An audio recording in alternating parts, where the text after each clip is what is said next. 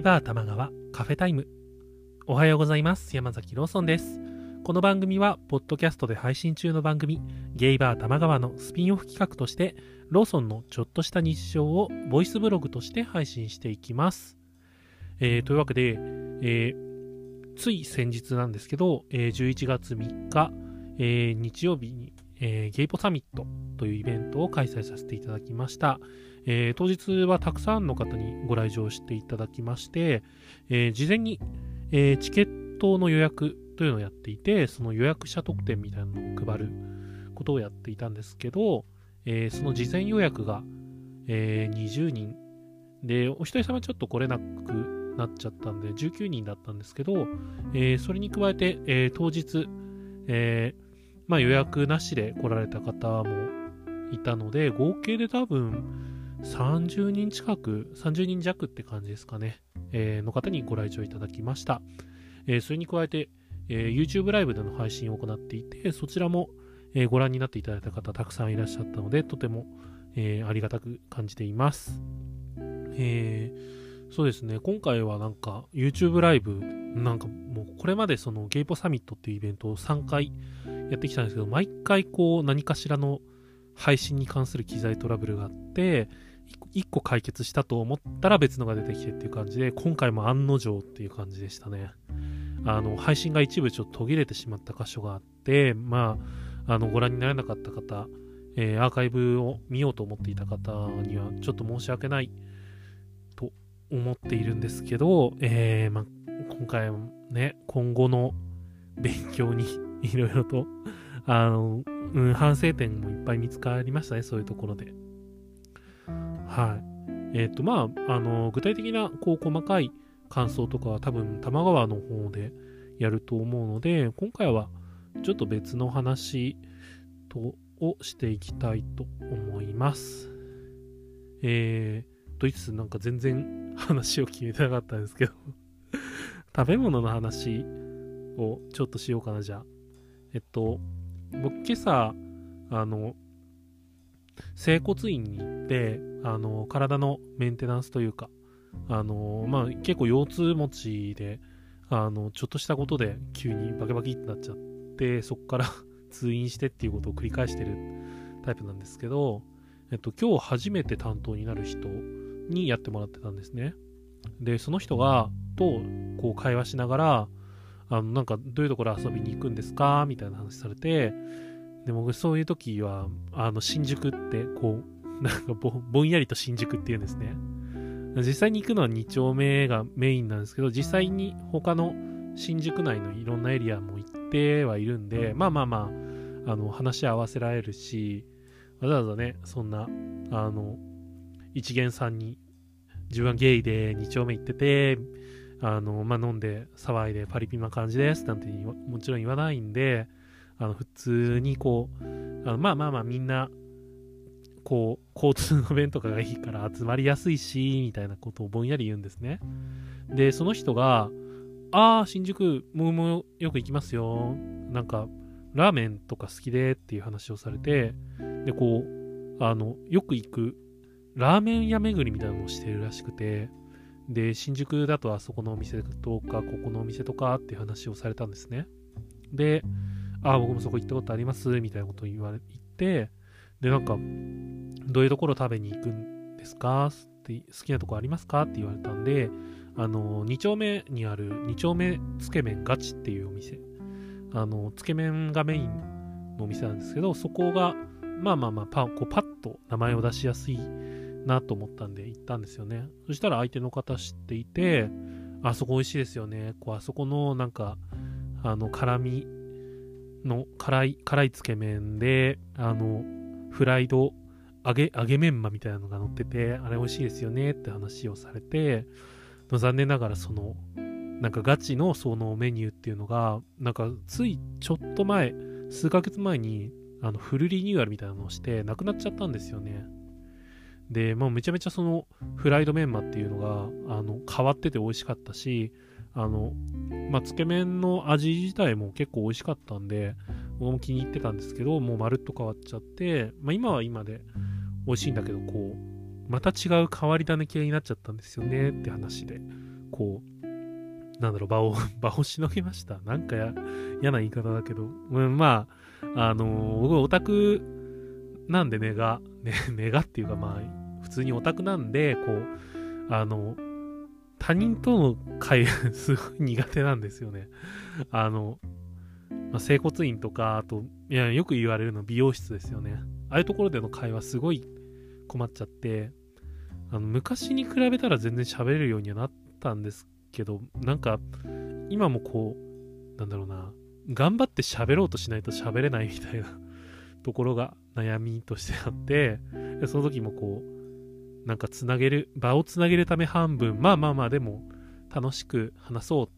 楽しめる話をしようっていうところでそういう、あの、ラーメンの話を一通りしてました。あの、それでまあ、なんでその話今しようかなと思ったかっていうと、あの、ゲイポサミットが終わった後に、そのまま、まあ、あの、会場での高円寺カフェバートランポリンさんでしばらく飲んで、でそれから、あの、お風呂行きたいねってことになって、銭湯。で、その銭湯に行く前に一回、あの、どっかでご飯食べようって言って、で、その高円寺に行くともう毎回のように食べに行ってるのが、あの、汁なし担々麺のお店なんですよね。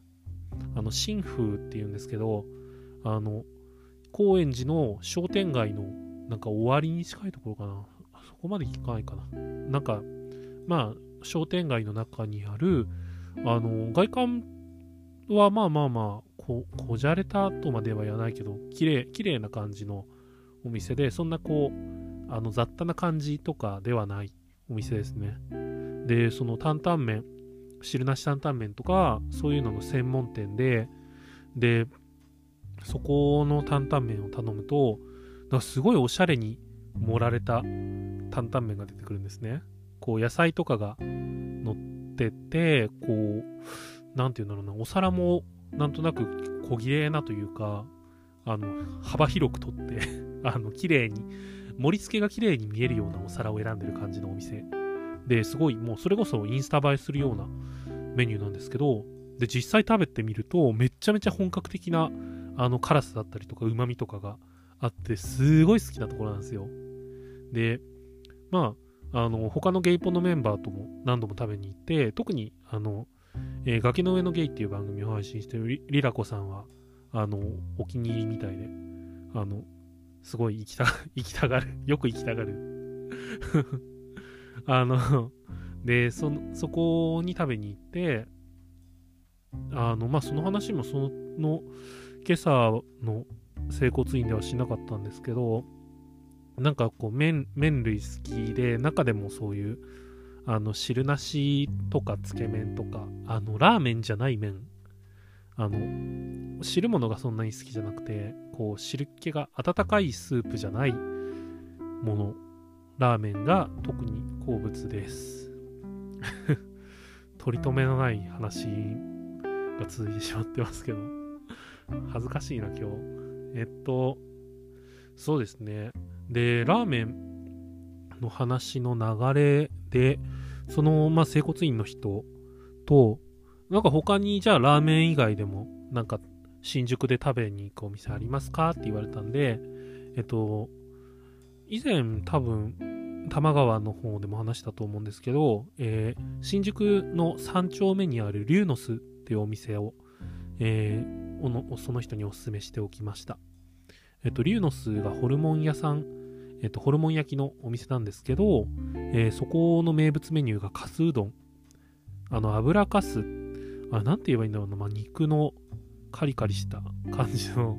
油部分をカリカリ焼いたやつかなを乗せたうどんっていうのが名物メニューで、そういうのがなんか大阪の名物の食べ物らしいんですけど、それをこう、えー、新宿でも提供しているのが、リューノスっていうお店です。ここの利点、すごいいいなって思うところが、朝7時ぐらいまで空いてるのかななんか、何時ぐらいまでの？詳しく営業時間調べてないんですけど、結構、あの早朝でもやっていてくれるんで、一晩中飲んで、こう飲み明けに朝5時とか6時ぐらいに朝食として食べに行くっていうことをよくやったりします。めちゃめちゃ美味しいんで、ぜひ、あの、2丁目なり、新宿でこう、一晩中遊んだ後に行ってもいいと思いますし、お酒を飲みに行く前に行ってみてもいいんじゃないでしょうか。僕はよくそれもやっていて、うどんとか、まああと、同じような感じで丼ご飯ものにしたメニューもあって、まあ、その辺を食べながら一杯軽く飲んでから、えー、お腹も溜まったし、えー、ね、導入のお酒 も入ったからさこれで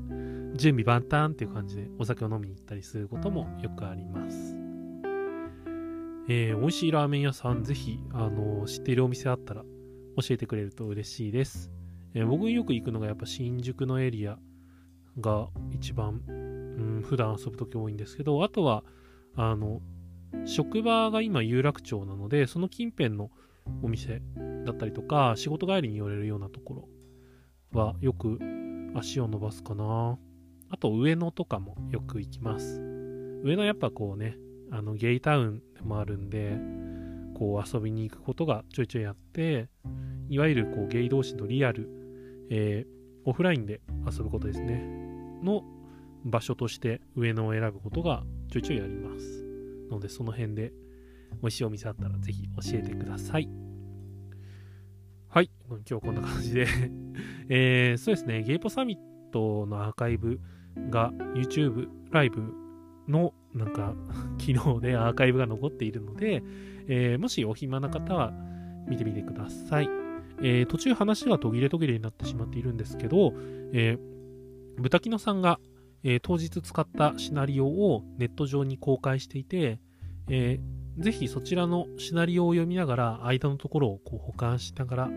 見てみるなんていうのもいいんじゃないでしょうか。えー、クトゥルフ神話 TRPG、えー、なかなかね、皆さん、こう、馴染みのないものを見せられたなっていう感じはすると思うんですけど、まあまあまあ、演者としてはもう本当にただただ楽しかったです。あの、演技をしながらゲーム性があって、あの、即興劇みたいな感じになるので、こう、僕、そもそもこう、そういう演技とか、経験はそんなにないですけど、結構好きなんですよね。舞台見に行ったりとか。なので、そういうことを、何かの形でやりたいなと思っていて、それをこう、でもみんな、